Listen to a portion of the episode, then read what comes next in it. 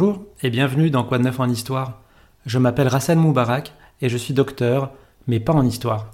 Dans ce podcast, je reçois des écrivaines et des écrivains pour nous parler d'histoire à l'occasion de la sortie de leur dernier ouvrage. Mon invité aujourd'hui est Anthony Guillon. Bonjour Anthony. Bonjour Rassan. Vous êtes enseignant agrégé et docteur en histoire. Vous avez consacré votre thèse aux tirailleurs sénégalais de 1919 à 1940 et vous venez de publier Les tirailleurs sénégalais de l'indigène au soldat de 1857 à nos jours aux éditions Perrin. Alors c'est une synthèse sur l'histoire complète de ce corps d'armée qui bien sûr évoque leur participation aux différentes guerres de la France, mais ça ne se limite pas à cela. Vous racontez leur recrutement, leur formation, leur quotidien, et vous n'éludez pas les clichés qui y sont associés. Ma première question est toute simple. Parmi les tirailleurs sénégalais, combien étaient réellement sénégalais et à quel moment cette appellation s'impose?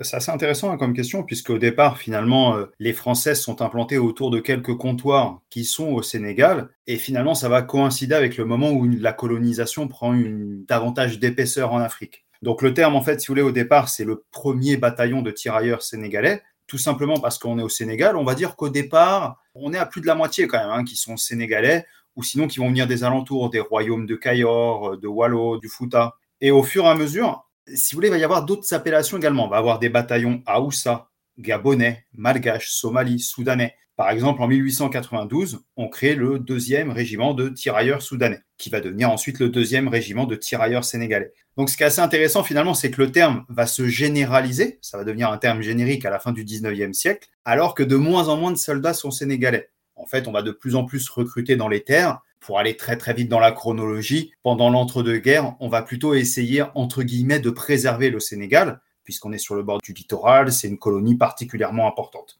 Et la fin de toute cette histoire, finalement, en 1951, on parlera de soldats africains, deux termes d'ailleurs qui sont beaucoup plus adaptés, mais on est déjà presque à la fin de l'histoire des tirailleurs sénégalais. La création des tirailleurs sénégalais, vous l'avez dit, a lieu au milieu du 19e siècle. Ça survient au même moment que la fin, entre guillemets, de l'esclavage, donc 1848, le début de la colonisation en Afrique, les activités commerciales des compagnies. Quel lien vous faites entre ces différents moments? Le tout est vraiment connecté. Hein. Euh, la création des tirailleurs sénégalais n'est pas une idée qui sort du chapeau euh, de Fédère ou encore moins de Napoléon. Mais euh, si vous voulez, alors les, compagnies commerciales sont très très très importantes euh, dans le secteur, surtout qu'elles ont perdu un potentiel économique avec l'abolition de la traite en 1815, puis finalement l'arrivée de l'abolition de l'esclavage, même si vous l'avez dit, il faut le mettre entre guillemets évidemment, hein, l'esclavage va perdurer euh, jusqu'à la fin du 19e et au début 20e dans la plupart des territoires africains.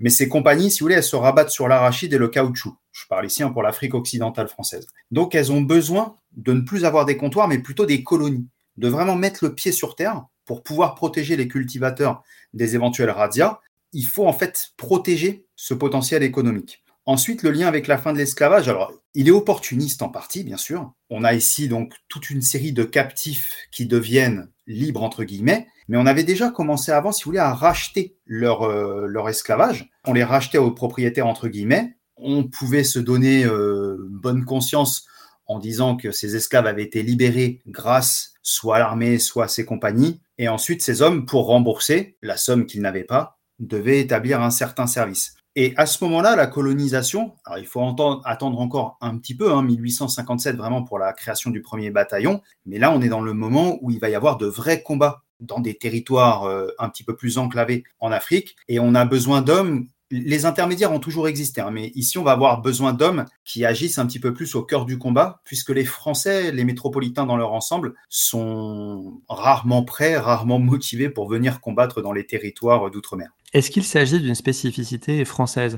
Est-ce que les autres puissances coloniales en Afrique, donc le Royaume-Uni, l'Allemagne, le Portugal, l'Italie, ont eux aussi créé un corps d'armée ou est-ce qu'ils ont simplement enrôlé des supplétifs locaux? Tout le monde, hein, euh, le recours au supplétif, euh, pour reprendre le terme tout à fait juste que vous venez d'employer, il est, il est lointain. Hein. J'avais lu par exemple que Vasco de Gama, quand il est arrivé sur l'île de Mozambique, euh, avec ses hommes, il s'était appuyé finalement sur des intermédiaires pour traduire et établir des liens finalement avec les négociateurs perses et indiens. Donc le lien, il est assez ancien. Après, c'est vrai que les Français et les Britanniques les Belges également vont y recourir de manière beaucoup plus, euh, de manière plus structurelle, de manière plus prononcée. Donc toutes les puissances coloniales finalement vont s'appuyer sur ces différents corps, sur des supplétifs locaux, sans forcément leur donner le même, euh, la même importance. Côté français, il hein, ne faut pas surévaluer le sujet non plus, c'est-à-dire de 1857 jusqu'à les 1895, on parle de 500 à 6000 hommes. On est quand même sur des effectifs qui sont relativement faibles. Et dans l'ensemble des colonies, ce recours va s'accélérer, allez, on va dire à partir de Fachoda, 1898, et donc le début du XXe siècle. Vous avez cité le nom de Louis Federbe, qui était donc à l'époque gouverneur au Sénégal et qui va euh, pousser pour euh, la création du corps des tirailleurs sénégalais, création qui va être officialisée par un décret de Napoléon III en juillet 1857. Comment étaient recrutés ces soldats et euh, au sein des villages, qui étaient-ils? Déjà, on va être honnête, il n'y a, aucune, il y a aucun intérêt à aller servir l'armée française, soyons honnêtes. Surtout en 1857, les pensions sont dérisoires. D'ailleurs, quand on compare avec les autres tirailleurs, hein, également les tirailleurs indochinois, même si c'est plus tardif, ou les tirailleurs malgaches, il faut vraiment attendre un certain moment avant que la solde soit attractive, on va dire, pour des cultivateurs. Il y a aussi une exemption d'impôt qui va se mettre en place pendant quelques temps et une prime qui est versée à la famille. Pour ce côté recrutement, finalement, le côté financier est relativement rare. Euh, servir le drapeau français, on va être honnête, alors oui, on met toujours en avant quelques témoignages, notamment dans les quatre communes du Sénégal comme euh, Gorée et Saint-Louis. On va pouvoir retrouver des dynasties de tirailleurs et des quelques témoignages où on va voir des gens qui sont prêts à servir la France pour tout ce qu'elle a donné, etc. Bon, euh, rien que la Première Guerre mondiale, c'est 200 000 tirailleurs sénégalais. Donc évidemment, hein, cet argument, il tient pas. Alors pourquoi, euh, servir l'armée française? Bah du coup, il va y avoir la contrainte. C'est vrai que le recrutement se fait souvent par la contrainte, mais là encore, on le verra un petit peu plus tard. Il faut pas mettre non plus les Africains dans une position euh, complètement rabaissée, c'est-à-dire parfois ils ont le dessus ils arrivent dans la négociation, etc., à s'en tirer, et on, le verra un petit peu plus tard, mais le recrutement, finalement, va plus être une négociation entre les différentes parties. En tout cas, le pari de Federbe au début, voilà, c'est vraiment de s'appuyer sur des hommes, sur des supplétifs qui jusqu'à maintenant étaient essentiellement des traducteurs, des piroguiers. Désormais, en fait, lui, veut des soldats. C'est vraiment la caractéristique de Federbe. D'ailleurs, c'est pour ça hein, qu'il sépare les hommes noirs des hommes blancs. Donc nous, on a tendance à regarder ça avec un regard du 21e siècle en fait, lui, pourquoi est-ce qu'il les euh, sépare? Si on prend le premier bataillon, hein, où on avait à peu près 500 hommes, un tiers sont d'anciens esclaves. Donc quand ils étaient mélangés avec les blancs, c'est pas dur, ils faisaient les corvées. Euh, ils nettoyaient les chaussures, etc. Mais dans tous les cas, ils ne se préparaient pas à être soldats. Et un des arguments de Federbe, c'est si on veut en faire des soldats, il faut les former. Donc on va les séparer. malheureusement, la formation sera toujours euh, relativement médiocre. Donc en fait, il s'agissait surtout d'une conscription, mais vous dites que c'est une partie de négociation, et d'ailleurs, c'était parfois le moyen pour le, chef de la localité de se débarrasser de rivaux, de fauteurs de troubles, en fait. Il y a des recrutements, euh, bon, bah, par exemple, pendant la Première Guerre mondiale, en 1915 et 1918, on fait d'importants recrutements, et la coercition, notamment en 1915, est très importante. C'est pour ça que vous avez toute la région du Bani-Volta qui se révolte. En 1919, alors, la conscription existait déjà avant, mais en 1919, elle va bien mieux être structurée sur le plan législatif, etc. On passe sur un service militaire de trois ans, mais ici par tirage au sort, c'est-à-dire dans la tradition française du 19e siècle, euh, ça n'existe plus en France en 1919. Vous tirez un mauvais numéro, vous devez aller servir l'armée française pendant trois ans. Ce que veulent faire les Français, quand même, ils savent qu'ils ne doivent pas trop mettre la pression sur l'Afrique. Donc on va plutôt privilégier les engagés aux conscrits. Donc généralement, quelqu'un qui a, qui a tiré un mauvais numéro pendant trois ans, on l'encourage fortement à transformer cela en engagement et à faire un service. Le service atteint rarement 15 ans, hein, quand même, dans mes sources. On va dire, allez, un service jusqu'à 10 ou 12 années. Donc là, on va avoir ici quelque chose qui permet, à partir de 1919, de recruter.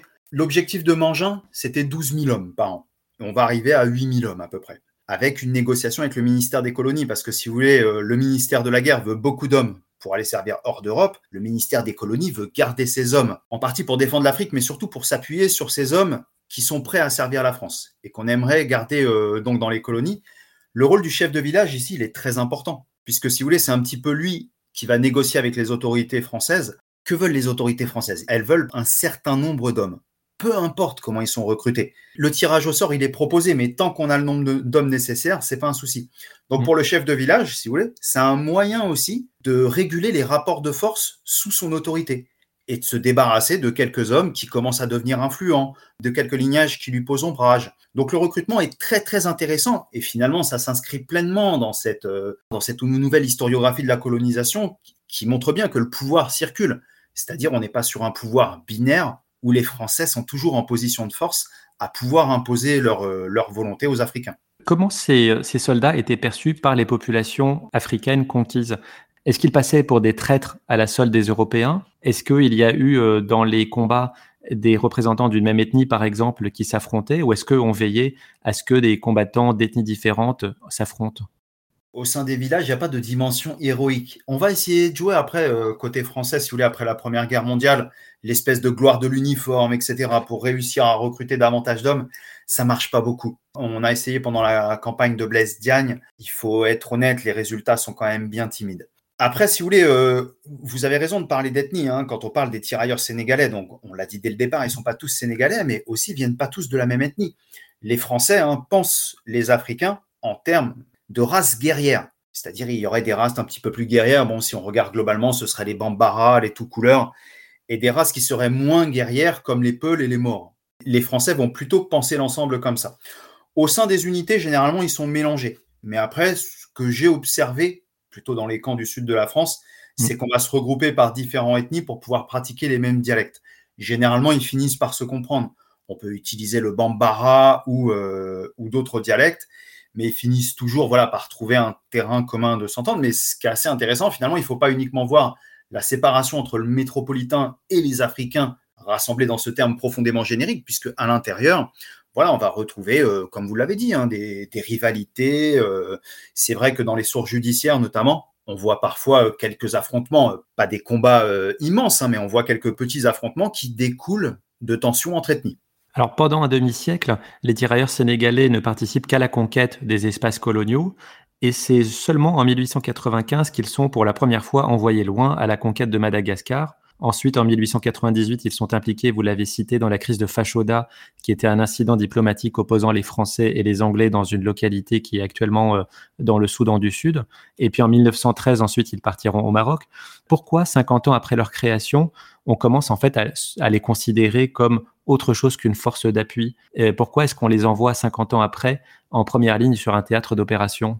Déjà en Afrique, en fait, ils ont été très utiles hein, entre la campagne contre El Hadj Omar euh, dans les années 1850-1860 et finalement la campagne contre Samori Touré à la fin des, du, durant les années 1890. Les tirailleurs sénégalais ont montré une certaine valeur au combat. Donc, euh, on peut continuer à s'appuyer sur eux. Ce qui fait que dans le même temps, alors non seulement il faut euh, prendre le territoire, le conquérir, et ensuite, alors le terme dans les, dans les documents de l'époque, c'est pacification. Nous, on parlera plus d'occupation. Il faut consolider cette occupation. Et donc, au fur et à mesure, vous avez raison, on va les utiliser de plus en plus loin. Alors, déjà, au sein de l'Afrique de l'Ouest, évidemment. Hein. L'Afrique de l'Ouest, c'est grand sept fois comme la France, puis l'Afrique équatoriale française, bien sûr. Que déjà là, en fait, on va les déplacer par rapport à leur territoire d'origine. Et c'est vrai qu'en 1895, on les envoie vers Madagascar. D'ailleurs, il y aura des unions hein, qui vont durer euh, sur le long terme. Et ensuite, alors, je pense quand même que le grand, euh, le grand chamboulement, c'est le Maroc. Ils sont envoyés au Maroc en 1908, et là, les idées de Mangin sont déjà en train de circuler. Mais du coup, cette espèce d'idée que l'Africain est un guerrier inné, que les Africains, sur le plan démographique, sont capables de secourir la France qui est en déficit démographique par rapport à l'Allemagne, ces idées commencent à faire leur chemin. Au Maroc, si vous voulez, vous avez notamment beaucoup de photographes qui sont présents. Et là, on va voir beaucoup de photographies de familles euh, de tirailleurs sénégalais, puisque les femmes avaient le droit de venir au Maroc. Donc certaines étaient venues au Maroc et finalement il y a la vie qui se maintient. Il y a les enfants, les femmes, on mange ensemble, etc. Et donc on a des clichés de famille où on ne sait pas combien les hommes ont de femmes. Hein. Évidemment, ce sont des clichés de propagande. Beaucoup d'enfants derrière, des enfants qui, on comprend très vite le message, dans 10-15 ans, en fonction de l'âge, pourront devenir des soldats. Généralement, on va montrer des hommes euh, en forme physique pour montrer que vraiment la France peut s'appuyer sur ces hommes. Donc il y a vraiment voilà une spécificité française quand même, mais c'est un processus. C'est-à-dire, on va les utiliser de plus en plus, puis on va les envoyer à l'extérieur à la veille de la Première Guerre mondiale, à la fin des opérations au Maroc. C'est pour ça qu'il y a vraiment un saut finalement quantitatif au Maroc. On est à 15 000 hommes. Donc vous voyez, on était parti de 500 hommes et avec le Maroc, on est passé à 15 000 hommes. À cette époque, quelle était leur perception au sein des autorités françaises, politiques et militaires? Alors, au sein des politiques, hein, finalement, euh, les hommes politiques s'intéressent pas forcément aux tirailleurs sénégalais. On, va même être honnête. Hein, euh, avant les débats euh, pour l'occupation de l'espace rhénan, les hommes politiques s'y intéressaient assez peu. Donc c'est plutôt, si vous voulez, un débat dans la sphère militaire. On a tendance à tout attribuer à Charles Mangin et son livre de 1910, La Force Noire, hein, c'est un terme qui revient souvent, tout est dans le titre. Donc Charles Mangin, en fait, a commandé ses hommes en Afrique, à Fashoda, au Maroc, Et c'est vrai que ces idées, euh, ces idées sont importantes. Mais son livre est un livre parmi d'autres. Hein. C'est un livre qui est relativement euh, réactionnaire, qui fustige la Révolution française, qui dénonce en fait la révolution industrielle qui a amené le confort en France et en Europe occidentale. Donc les hommes ne savent plus combattre parce qu'ils se sont quelque peu embourgeoisés. Les femmes ne savent plus faire beaucoup d'enfants. Et pendant ce temps-là, finalement, l'homme africain qui serait resté près de la nature a gardé cette capacité à combattre, à rompre le front évidemment, je résume un livre de 300 pages en quelques mots, hein, bien sûr, c'est assez caricatural, mais son livre, en fait, est, important, mais il ne faut pas non plus tout ramener à lui. Il y a d'autres personnes qui ont réfléchi avec un petit peu plus d'intelligence au recours des supplétifs. On pense ici, par exemple, à Théophile Penquin, pour les tirailleurs indo-chinois. Par opposition, on a tendance à parler de force jaune. Bref, dans tous les cas, ces idées, elles circulent. Et c'est vrai que du côté des militaires français, on a beaucoup d'hommes qui comprennent qu'il y a un déficit démographique par rapport aux Allemands. Comment compenser ce déficit démographique? S'appuyer finalement sur les soldats coloniaux est un argument tout à fait euh, valable, mais là, ici, en fait, on a tendance un petit peu à surévaluer la capacité militaire des Africains, et c'est les idées de Mangin qui vont triompher. Hubert Lyotel, lui, quand il les avait observés au Maroc, il avait dit attention, on voit bien que ces hommes, pendant l'hiver, on doit les retirer de l'Atlas, on doit faire en sorte qu'ils soient épargnés par l'hiver, et c'est très très dur à gérer ça pour la cohésion des troupes puisque vous avez des hommes qui regardent d'autres partir parce qu'ils ne résistent pas au froid. Donc il y a une perte de cohésion au sein des unités. Mais quand même, ce sont les idées de Mangin qui vont l'emporter, comme quoi l'homme noir serait un guerrier inné capable euh, de faire la différence dans la, dans la Première Guerre mondiale. On arrive à la Première Guerre mondiale et d'ailleurs l'histoire des tirailleurs sénégalais a surtout été étudiée pendant les deux guerres mondiales. Pendant la première, la France est le seul pays à employer des soldats noirs sur le continent européen. Pourquoi cette exception? Et puis, euh, comment cette décision est perçue par les Alliés et par les Allemands? C'est vrai que les deux guerres mondiales sont, évidemment les plus, les plus étudiées hein, quand on parle des tirailleurs sénégalais, mais bon, finalement c'est général pour l'histoire militaire. Euh, si on regarde euh, la guerre du Rif, par exemple, est une guerre relativement oubliée, pas complètement oubliée, hein, il y a des historiens qui travaillent dessus. Donc si vous voulez, c'est pareil pour les tirailleurs sénégalais, on a tendance à se rabattre sur les deux guerres, et notamment la Première Guerre mondiale. Hein, c'est vraiment là que leur participation est la mieux connue. Il y a encore plusieurs zones d'ombre quand même pour la Seconde Guerre mondiale. C'est une spécificité française en effet. Hein. Mais dès 1914, en août 1914, hein, ce que l'on fait, on fait venir ceux qui étaient au Maroc, on les fait passer en France. Donc eux, ils ont une expérience du combat au Maroc. Ils ont une expérience du combat hors de leur territoire. Et après, un petit peu plus tard, à partir de septembre-octobre, là, ce sont des recrues qui viennent d'Afrique occidentale française qui vont venir. Donc c'est une spécificité française pourquoi? Le principal argument, et là les Anglais et les Allemands sont quand même relativement d'accord, c'est-à-dire euh, on crée un précédent terrible, c'est-à-dire euh, on amène des hommes noirs en Europe combattre contre d'autres Européens. Donc qu'est-ce qui est important? La division entre les continents ou la division entre les nations? Les Anglais, tout le pendant le premier conflit mondial, ils en parlent pas trop, mais à la fin de la Première Guerre euh, mondiale, hein, Lloyd George dit qu'il ne veut plus plus d'armée, ce sont ses termes, hein. il ne veut plus d'armée nègre en Europe. Donc il va vraiment y avoir cette spécificité et les Français vont être dénoncés par l'ensemble des acteurs, notamment en 1919-1920, hein, quand des soldats coloniaux, pas africains, principalement maghrébins et malgaches, vont partir occuper l'espace rhénan. Les tirailleurs sénégalais reçoivent une formation militaire qui va rester sommaire, mais aussi une éducation morale. Est-ce que c'est dans ce but-là? Est-ce que c'est pour euh, les Français un moyen d'essayer de les, entre guillemets, européaniser? La formation sur le plan de ce qu'on pourrait appeler euh, l'instruction civique, euh, elle n'est pas très poussée pendant la Première Guerre mondiale. Elle va plutôt se mettre en place après la Première Guerre mondiale. Mais là, en fait, on se retrouve sur un espèce de dilemme. Est-ce qu'on leur enseigne la liberté et l'égalité ou non? Mais si on leur enseigne, jusqu'où est-ce qu'on doit aller? Puisque, évidemment, une fois qu'ils vont comprendre ce que sont euh, ces valeurs pour la France, ils risquent de les retourner contre, le colonisateur. On est venu se battre pour ces valeurs en Europe, mais on ne les a pas dans notre propre territoire. Donc ces contradictions, sont très très vite relevées par Blaise Diagne, euh, par d'autres hommes finalement euh, qui viennent principalement des quatre communes du Sénégal. C'est pour ça que les quatre communes du Sénégal vont avoir un statut différent des autres hommes issus du Sénégal. Comment on fait justement pour lutter contre cette crainte en fait les soldats retournent leurs armes contre la France?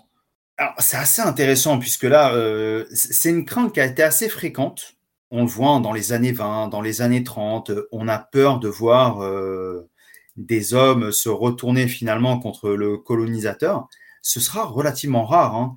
La propagande finalement anticolonialiste, par exemple des communistes euh, envers les troupes coloniales, ne fonctionne pas forcément. Un homme comme Lamine Senghor est une exception finalement. On voit peu d'hommes dénoncer ce colonialisme, et finalement ça c'est pendant l'ensemble de la période, jusqu'à la guerre d'Indochine, guerre d'Algérie, qu'on évoquera un petit peu plus tard. Les Français ici avaient cette crainte contre laquelle ils ont du mal à se prémunir. Ils craignent deux choses en fait. Ils craignent, si vous voulez, une solidarité anticoloniale et une solidarité musulmane. Aucune des deux ne se mettra en place. Et les Français finalement craignaient et n'avaient pas vraiment d'action pour pouvoir agir contre cela. Et cette espèce de solidarité ne s'est jamais mise en place. Vous racontez l'organisation des bataillons de tirailleurs sénégalais pendant la Première Guerre mondiale. Plusieurs points m'ont marqué. Donc déjà, ces soldats n'ont pas été incorporés dans des unités mixtes avec les Blancs. Les commandants issus de leur rang étaient limités dans leur progression hiérarchique et avaient toujours un supérieur blanc. Et puis, vous avez parlé de la pratique d'hivernage qui consistait à retirer du front les soldats entre octobre et avril parce que les conditions climatiques étaient considérées comme rudes. Est-ce que c'est une ségrégation qui ne dit pas son nom? C'est vrai que le terme de ségrégation nous renvoie évidemment vers les troupes euh, afro-américaines. La mixité dans les bataillons, on voit quand même que c'est par exemple ce qui va permettre de remporter euh, les victoires de la fin de l'année 1916 sur le fort de Douaumont. Donc on permet une relative mixité. Parfois la séparation elle peut être pour d'autres questions. C'est un moyen de se protéger contre d'éventuelles critiques, mais bon, comme on a quelques, euh, comme on a certains soldats musulmans parmi les tirailleurs sénégalais, on peut dire que par rapport au repas, par rapport à la ration, on est obligé de les séparer. Sinon, ce serait trop compliqué qu'au sein d'une même unité, on doit faire différents repas. évidemment, hein, c'est un argument euh, profondément opportuniste. Ensuite, ne jamais avoir de chef issu des, issu des colonies, bon, évidemment, on peut parfaitement le comprendre dans le système colonial. En revanche, la pratique de l'hivernage, ça peut paraître paradoxal comme ça, mais c'est fait pour le bien des tirailleurs sénégalais.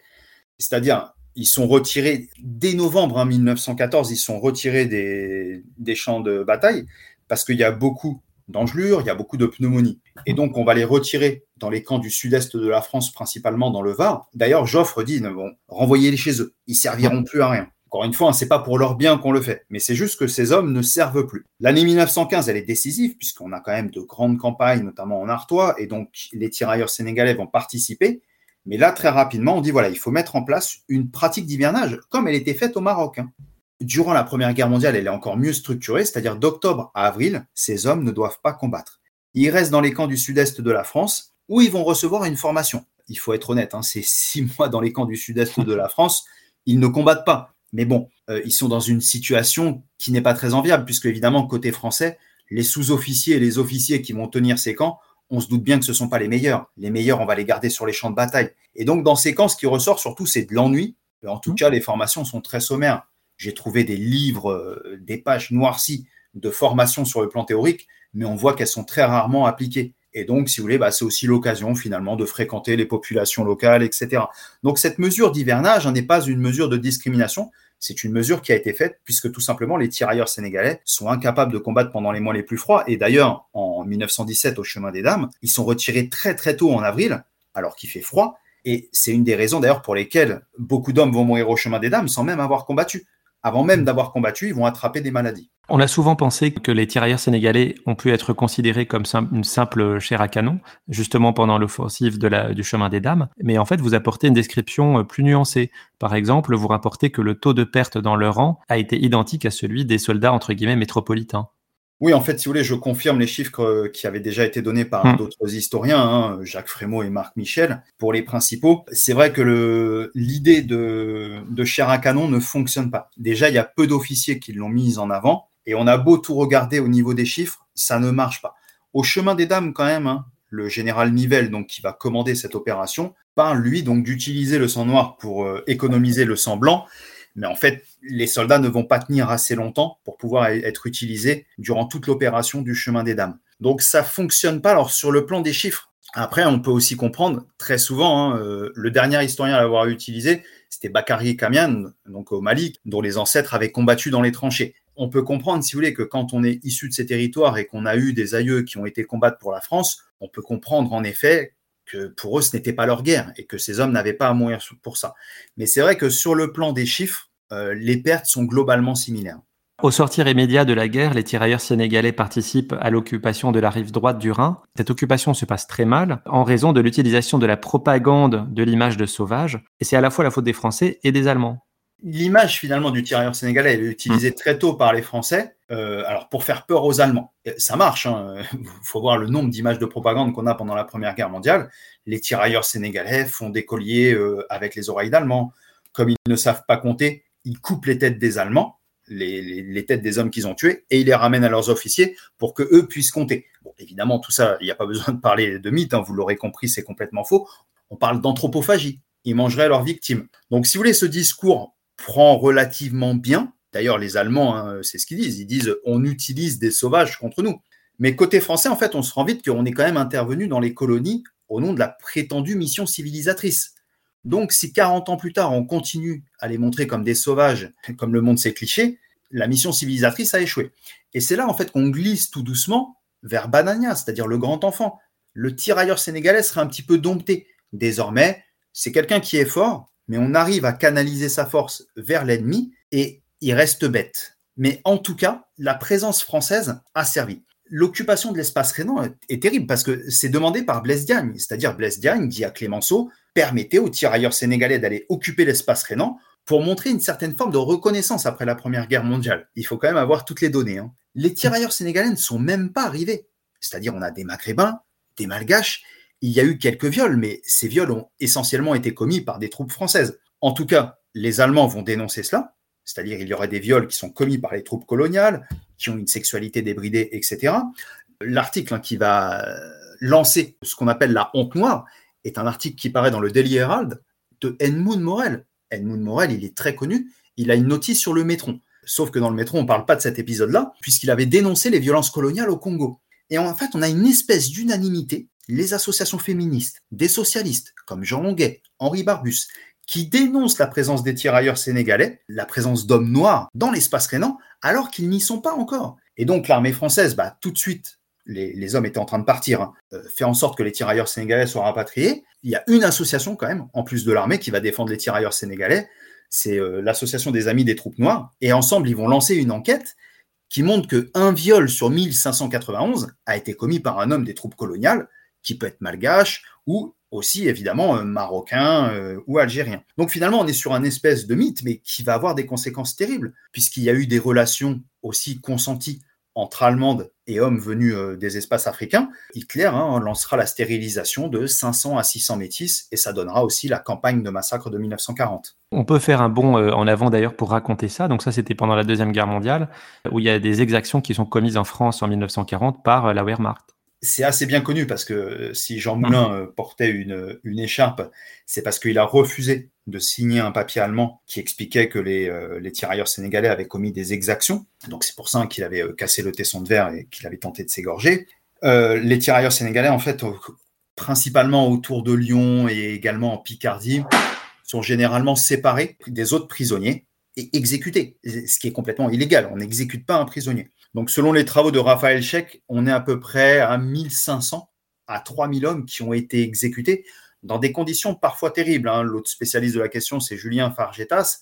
Euh, bon, bah, par exemple, autour de Lyon, voilà, il y a eu quelques témoignages avec un homme qui aurait été retrouvé, un tirailleur, avec les, les jambes et des traces de tank sur lui. On a utilisé des mitrailleuses pour quelques exécutions collectives. Donc cet épisode est, assez terrible. On revient bien dessus. Hein. Maintenant, euh, c'est vrai que la mémoire est très importante, notamment à Chasselet, mais autour de Lyon, où on a fait tout un espace commémoratif.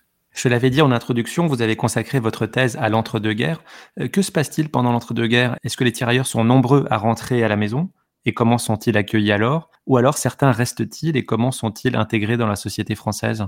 Pour le retour, le retour est assez long pour euh, deux raisons. La première raison, c'est que si vous voulez, on les, a, on les a fait venir rapidement. Donc il y a eu beaucoup de catastrophes sanitaires au sein des navires, avec des maladies qui se propageaient assez vite. Pour le retour, on peut prendre le temps, c'est-à-dire pour rendre les hommes de manière progressive afin de faire en sorte qu'ils rentrent dans un environnement relativement sain. La deuxième chose, on ne veut pas qu'ils soient libérés en France, donc libérés de leurs obligations militaires. Hein. Donc d'abord, on les rapatrie, ensuite ils terminent leur service militaire, et ils sont déjà en Afrique, donc ils seront libérés sur place il n'y a, aucune possibilité de rester en France. On a quand même un document un petit peu secret qui circule entre Clémenceau et euh, les, ministres concernés, c'est-à-dire de la guerre et des colonies, où on va permettre à quelques hommes de rester, pour différentes raisons, une formation, un métier ou euh, un mariage, un mariage avec des enfants. Généralement, on privilégie le fait qu'ils restent en France, puisque si vous voulez, euh, on vivrait extrêmement mal du côté des autorités françaises qu'une femme blanche parte en Afrique. On est persuadé qu'elle deviendra euh, prostituée, qu'elle sera abandonnée, etc. Mais dans tous les cas, vraiment, euh, alors déjà, ces relations ont été extrêmement rares quand même, les relations qui ont duré au-delà de la guerre, et les hommes qui sont restés sont très peu nombreux. Si on prend le cas de Lamine Senghor, en fait, il a été blessé, il a été soigné en France, et bon, c'est comme ça, si vous voulez, qu'il a réussi à s'installer au fur et à mesure en France en prenant une femme dans le Var. Jusqu'à présent, on a surtout évoqué l'histoire longue des tirailleurs, mais l'histoire collective. Dans le livre, vous abordez également leur vie quotidienne, notamment donc, en France, les loisirs, la pratique de la religion, la consommation d'alcool, les relations avec les femmes françaises, etc. Et dans le livre, vous concluez chaque chapitre par le portrait d'un tirailleur. Pourquoi ce choix? Je voulais réussir à mêler la rigueur de la thèse avec un côté un petit peu plus accessible. Et on peut comprendre, si vous voulez, qu'un personnage soit toujours très intéressant pour rentrer dans, dans une thématique. Donc j'ai essayé, moi, si vous voulez, de conclure chaque chapitre aussi. Finalement, le, lecteur pourrait commencer avec ça, ces différents portraits. Et j'ai essayé de prendre des hommes extrêmement différents pour montrer que bah, déjà les tirailleurs sénégalais, c'est un siècle d'histoire, des centaines de milliers d'hommes profondément différents. Finalement, je commence avec les frères Si, qui avaient un pouvoir immense, qui parlaient d'égal à égal avec les autorités françaises en particulier Madame Bassi, sur le plan économique. Je passe ensuite au poète, Bakary Diallo, Lamine Senghor, c'est-à-dire l'opposant, l'anticolonial, celui qui a fait des discours aux côtés de Jacques Doriot quand il était, euh, quand il était communiste, bien évidemment, qui va mourir de cette blessure. Donc un petit peu cette dimension euh, de victime, d'avoir servi la Première Guerre mondiale comme victime. Après, pendant la Deuxième Guerre mondiale, j'en ai utilisé un qui est un petit peu plus connu, c'est Adiba, sur lequel un film avait, avait été fait par Gabriel Le Beaumain. Donc c'était Nos Patriotes en 2017 c'est ça exactement.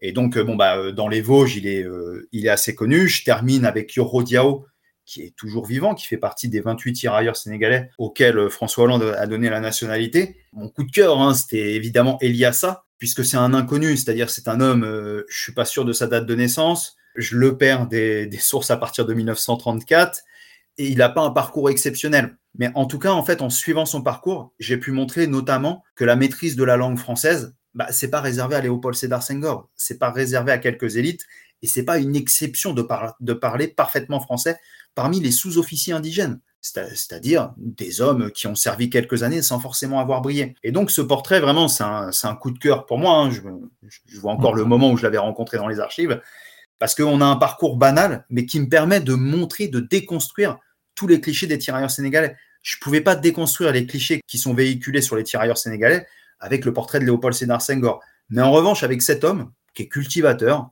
on ne sait pas exactement quand il est né, on ne sait pas exactement ce que faisaient ses parents, bah, j'ai un portrait qui est quand même beaucoup plus proche de la majorité des tirailleurs.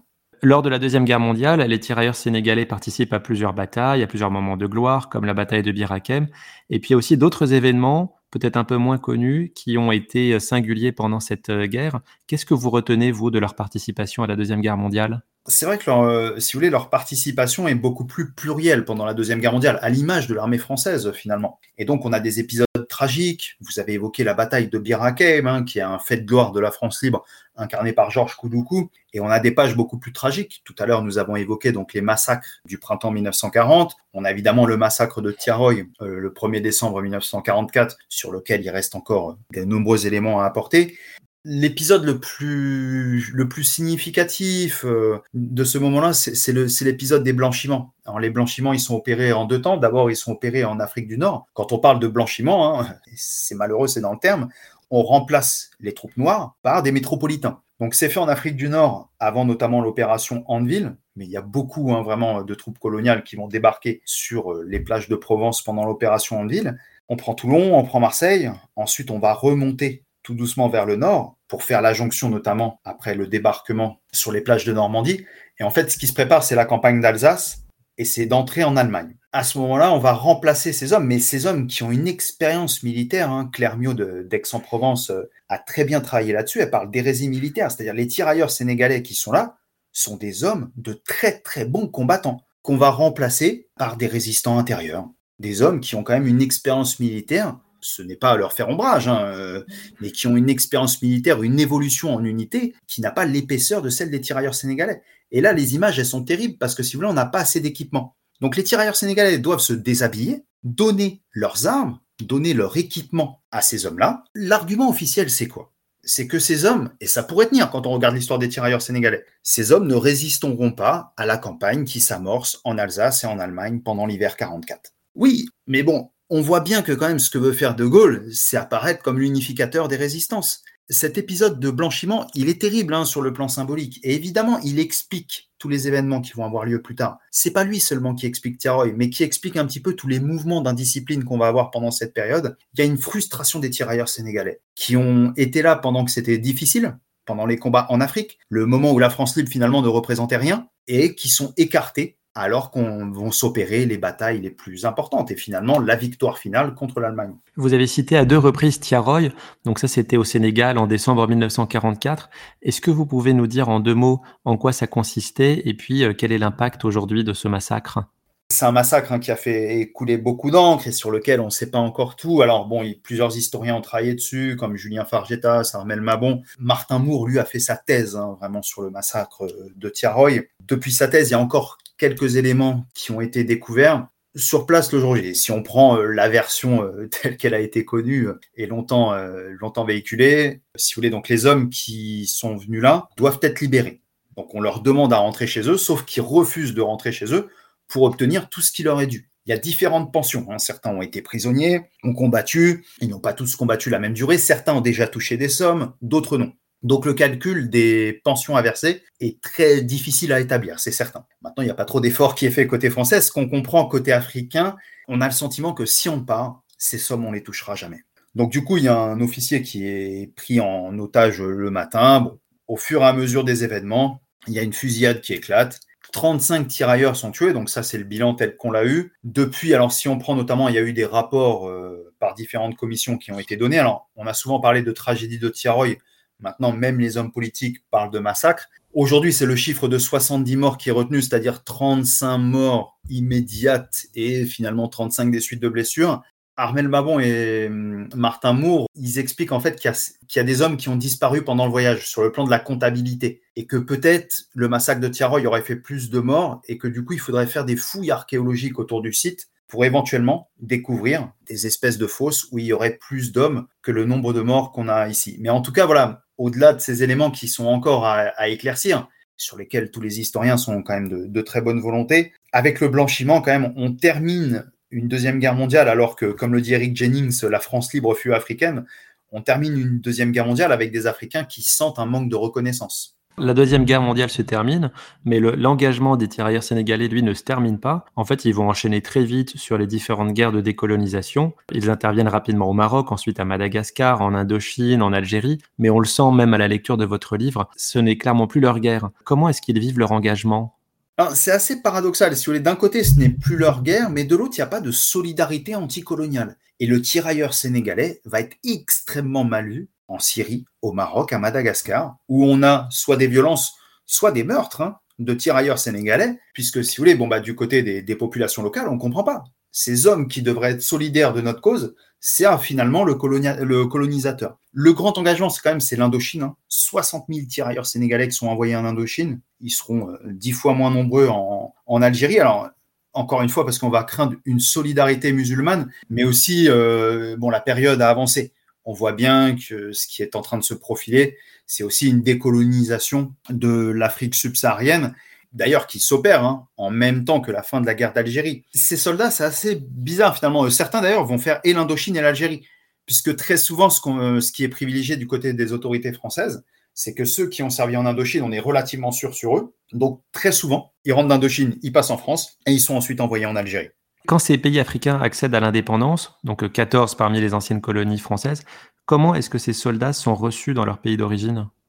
Ça dépend, mais la plupart du temps, quand même, ils sont relativement mal reçus, c'est-à-dire euh, jusqu'au dernier moment. D'ailleurs, très souvent, hein, c'est pendant la guerre d'Algérie, beaucoup d'entre eux sont convoqués en fonction de leur origine. On leur dit voilà, ton pays a choisi l'indépendance, qu'est-ce que tu choisis? Continuer à être tirailleur sénégalais à servir la France ou rentrer dans ton pays. Et donc, finalement, on est soumis à un dilemme est-ce qu'on reste en France? On ne sait pas de quoi l'avenir sera fait. Ou est-ce qu'on part finalement dans un pays qui a obtenu son indépendance sans nous et peut-être contre nous? Donc la réception est souvent mauvaise. Hein. On le verra notamment en Guinée, où bon, bah, beaucoup vont faire le choix de rester en France. Et bon, ils seront très mal traités aussi euh, en France euh, sur le plan des résidences, etc., qu'on va leur donner. Mais euh, généralement, c'est une opinion négative qu'on a des tirailleurs sénégalais. Alors que bon, on en a d'autres qui vont faire partie des différents dirigeants, hein, comme Jean Bedel Bokassa, qui avait servi dans la France libre, etc. Oui, vous dites en fait, il y a sept pays africains qui ont été dirigés à un moment ou à un autre par d'anciens tirailleurs. Les tirailleurs sénégalais prennent fin entre 1958 et 1962. Où en est-on aujourd'hui dans la question mémorielle, dans les questions d'intégration, éventuellement les questions d'indemnisation, les pensions? Est-ce que les choses sont apaisées? On va dire que les choses sont de plus en plus apaisées dans le sens où les tirailleurs sénégalais bah, disparaissent très très vite désormais. Donc la question des pensions, elle a commencé à être traitée par Nicolas Sarkozy. Mais bon, les derniers tirailleurs, euh, même si on est dans une vision très large, ce serait 1962. Donc, si vous voulez, si, quand Nicolas Sarkozy fait un geste pour décristalliser les pensions, hein, les pensions en fait avaient été cristallisées, et on touche une somme différente en fonction de la date à laquelle son pays a obtenu l'indépendance. Et à partir de là, elles avaient été gelées. je vous laisse imaginer euh, à quel point on parlait de sommes dérisoires. Et c'est assez intéressant parce que, si vous voulez, quand on échange avec les tirailleurs qui sont toujours parmi nous aujourd'hui et qui généralement ont fait l'Indochine et l'Algérie, certains n'ont pas forcément un regard euh, très, euh, très négatif sur la colonisation. Alors que tous, hein, il y a unanimité sur la question des pensions. Ils ont fait une guerre, peu importe laquelle, ils estiment qu'ils méritaient la même chose que les Français, à juste titre. Mais là, c'est vraiment le point sur lequel il y a une unanimité complète. Sur le plan mémoriel, il y a quand même un travail qui a été fait en France relativement tôt. Hein. Quand on parle du monument de Reims, c'est dès les années 1920 qu'il a été posé pour la Première Guerre mondiale. Et vraiment, il y a toujours eu cette volonté de certains hommes politiques, plus souvent d'associations, de reconnaître la mémoire des tirailleurs sénégalais pour rendre un certain hommage. Il n'y a pas que des historiens ici. Il y a beaucoup d'hommes, beaucoup d'associations, de femmes, de descendants de tirailleurs, par exemple, euh, quand François Hollande a donné la nationalité en 2017 à 28 tirailleurs, c'est une petite fille de tirailleurs, Aïssata Sek, qui désormais est une élue de, de Bondy et de région parisienne, il me semble, qui a fait toutes les démarches nécessaires pour que ces hommes, qui vivaient dans des foyers euh, à Bondy euh, six mois par an pour pouvoir toucher différentes sommes d'argent, bon, bah, pour qu'ils puissent avoir un logement plus digne et pour avoir la reconnaissance qui leur était due et que François Hollande leur a donnée. Sur le plan mémoriel, justement, en juillet 2020, le ministère des Armées avait publié une liste de 100 soldats africains de la Seconde Guerre mondiale pour euh, inspirer les communes euh, afin de, de, leur attribuer un nom de rue. Et puis en mars 2021, le ministère chargé de la ville avait établi une liste de 318 noms issus des anciennes colonies, des Outre-mer et de l'immigration, aussi proposés pour baptiser des rues et des bâtiments publics. Certaines de ces personnes sont des tirailleurs sénégalais. Est-ce que vous savez si ces initiatives ont eu une traduction concrète? Là, on est quand même sur quelque chose de relativement récent. Alors, ce qui est mm. sûr, c'est que par exemple, à Tolincourt, dans les Vosges, on a déjà une rue qui s'appelle Adiba. Pour les noms là, qui ont été donnés en mars 2021, donc on a plusieurs tirailleurs sénégalais qui sont dedans, parmi d'autres. Hein, euh, je ne dis pas que chaque ville doit porter un nom de tirailleurs sénégalais. On va dire que les 318 noms sont tout à fait valables et dedans, évidemment, il n'y a pas que des tirailleurs. Mais globalement, on est quand même dans une période où j'ai l'impression, malgré une un certain espace politique qui se clive, qui commence quand même à y avoir un chemin qui est fait sur cette question-là. Et que normalement, notamment quand on regarde les élus locaux, je pense que plusieurs villes quand même vont accepter de prendre en considération ce qui avait été proposé par le ministère de la Ville et donc d'apporter quelques noms qui reflètent un petit peu plus cette diversité française, comme Emmanuel Macron l'a fait au Panthéon avec euh, Joséphine Baker. Et du côté des pays africains, comment la mémoire est entretenue aujourd'hui? C'est assez bizarre, mais bon, ça dépend déjà des pays. Il n'y a pas forcément beaucoup de pays qui parlent de mémoire des tirailleurs sénégalais. On va retrouver alors euh, quelques monuments, donc finalement en France et dans certains pays africains. On a la journée du tirailleur qui existe au Sénégal, euh, c'est le 23 août depuis le début des années 2000, c'était euh, le président Abdoulaye Wade qui l'avait mise en place. Mais finalement, la mémoire des tirailleurs sénégalais est un petit peu plus entretenue en France, puisqu'il y a ce côté d'hommes qui auraient servi la France, qui auraient participé aux grandes guerres qu'on va associer à la défense de Reims, vous avez dit Bir Donc ces différents épisodes sont un petit peu plus entretenus en France, généralement par les descendants euh, de tirailleurs sénégalais. Vous parlez dans le livre de l'empreinte durable encore aujourd'hui des tirailleurs sénégalais dans la culture populaire, et on peut citer à cet effet d'ailleurs euh, l'existence de plusieurs bandes dessinées récentes, dont vous faites la recension et l'analyse dans un article publié sur le site nonfiction.fr. euh, un site dont vous assurez la coordination de la rubrique Histoire contemporaine. On a parlé des films aussi, Nos Patriotes en 2017, on connaît aussi Indigène en 2006. Et puis, euh, on attend avec impatience la sortie dans les prochains mois du film Tirailleurs, dans lequel Omar Sy joue le rôle d'un éleveur qui essaye en vain d'empêcher son fils euh, de 17 ans d'être enrôlé par les Français pendant la Première Guerre mondiale. Et puis, semble-t-il, il va le suivre jusqu'à Verdun. Vous l'avez vu, vous, ce film qui a été présenté en avant-première au Festival de Cannes? Alors non, non, c'est vrai, j'ai beau habiter à côté de Cannes, j'ai pas, j'ai pas pu voir le film, mais c'est vrai que vous dites qu'il y a, qu'il y a cette empreinte dans le domaine populaire. Donc euh, finalement, les tirailleurs sénégalais, ils avaient commencé par rentrer dans la culture populaire avec Banania et, des bandes dessinées qui étaient complètement ridicules. Hein. Je pense notamment à la Première Guerre mondiale. C'était même plus des clichés grossiers, qu'on était quand même au, au summum du, du, du manque de respect. Et là, on arrive quand même sur le plan culturel on parle aussi euh, de livres hein, euh, qui évoquent le destin parfois tragique, parfois héroïque des tirailleurs sénégalais. Donc il y a une dimension romancée. Moi, j'évite évidemment dans mon livre euh, la dimension héroïque, la dimension victimaire. Je comprends tout à fait que dans les romans, on adopte ça. Ça permet aussi de s'intéresser davantage aux tirailleurs sénégalais. Les bandes dessinées, c'est très intéressant. Hein. Quand j'avais pris toutes les bandes dessinées, certaines sont passionnantes. C'est-à-dire, on va au cœur de l'Afrique, il y a quand même, on aborde une certaine complexité du tirailleur. Et bien sûr, les films sont quelque part la consécration. Et donc, un film avec Omar Sy présenté en avant-première au Festival de Cannes, je ne l'ai pas encore vu, mais dans tous les cas, ça peut que être positif dans le sens où on va s'intéresser à ces hommes et on va se tourner peut-être vers des travaux scientifiques sur lequel, évidemment, euh, plusieurs historiennes et historiens de l'Afrique ont déjà travaillé. En tout cas, votre livre balaye tout ça, à la fois l'histoire collective et puis les parcours individuels. Merci beaucoup, Anthony Guillon, d'avoir participé à cet épisode. Je rappelle le titre de votre livre, Les tirailleurs sénégalais de l'indigène au soldat, de 1857 à nos jours. C'est paru aux éditions Perrin et déjà disponible en librairie. Quant à moi, je vous remercie de nous avoir suivis et je vous donne rendez-vous pour un prochain épisode. À bientôt!